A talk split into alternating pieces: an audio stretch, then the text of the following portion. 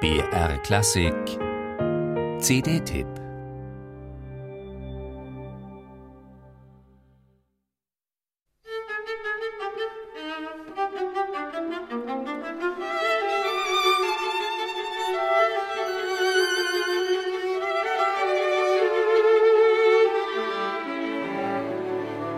Vom Cover der CD lächelt einen unergründlich eines der sinnlich rätselhaften Frauenporträts Gustav Klimts an.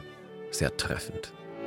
Denn im Wien des Fern des Siècle, in dieser an seelischen Unterströmungen und emotionalen Verfeinerungen so reichen Späteszeit, in diesem Wunder-Wien ging sein Stern so unheimlich strahlend auf. Der Stern Erich Wolfgang Korngold, Sohn des Musikkritikers Julius Korngold, Wunderkind, Europas gefeiertster Opernkomponist der 20er Jahre. In der luxuriösen, üppigen, irisierenden Ästhetik des Wiener Jugendstils wurzelt auch Korngolds ganz eigene Musiksprache. Eine Musiksprache voller Parfums, durchsetzt von vegetabil verschlungenen Kantilenen, gleißend in sämtlichen Farben des Regenbogens. Und Korngold konnte Zeit seines Lebens, was seine Zeitgenossen und Landsleute Arnold Schönberg, Alban Berg und Anton von Webern bald für unmöglich hielten. Musik komponieren, die bei aller harmonischen Avanciertheit doch nie den Bezug zum Dur-Moll-System aufgab. Eine Musik, die menschlich blieb und in einem tiefen Sinne schön.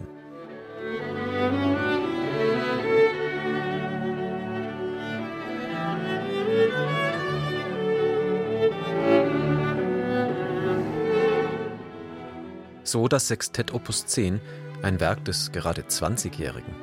Überbordend von Schönheit, aber zugleich meisterhafte Seelenmusik, befeuert von geheimen Sehnsüchten, oszillierend zwischen psychedelisch anmutender Unruhe und meditativer Ekstase. Herber, bitterer dagegen, die 1929 komponierte Suite Opus 23 für Klavier linke Hand, zwei Violinen und Cello. Der einarmige Pianist Paul Wittgenstein hatte sie bei Korngold in Auftrag gegeben. Bei aller Opulenz erweist sie mit ihren klanglichen Härten und ihrer kantigen Polyphonie Korngold als Zeitgenossen eines Paul Hindemith oder Igor Strawinski.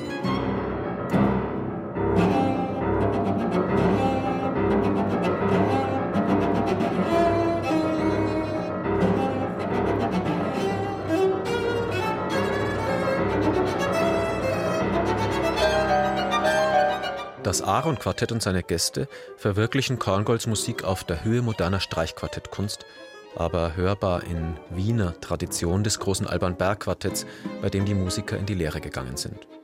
Sachlich genug, um ihre feinen Strukturen zu würdigen, andererseits mit einer reichen, im besten Sinne wienerischen Emotionalität, die das surreale Wilde dieser Musik genauso tief auslotet wie ihre Liebenswürdigkeit, ihren Schmäh. Eine rundum gelungene Einladung, Erich Wolfgang Korngolds janusköpfige, dämonische, zärtliche Musik für sich zu entdecken. Er war einer der großen Komponisten des 20. Jahrhunderts.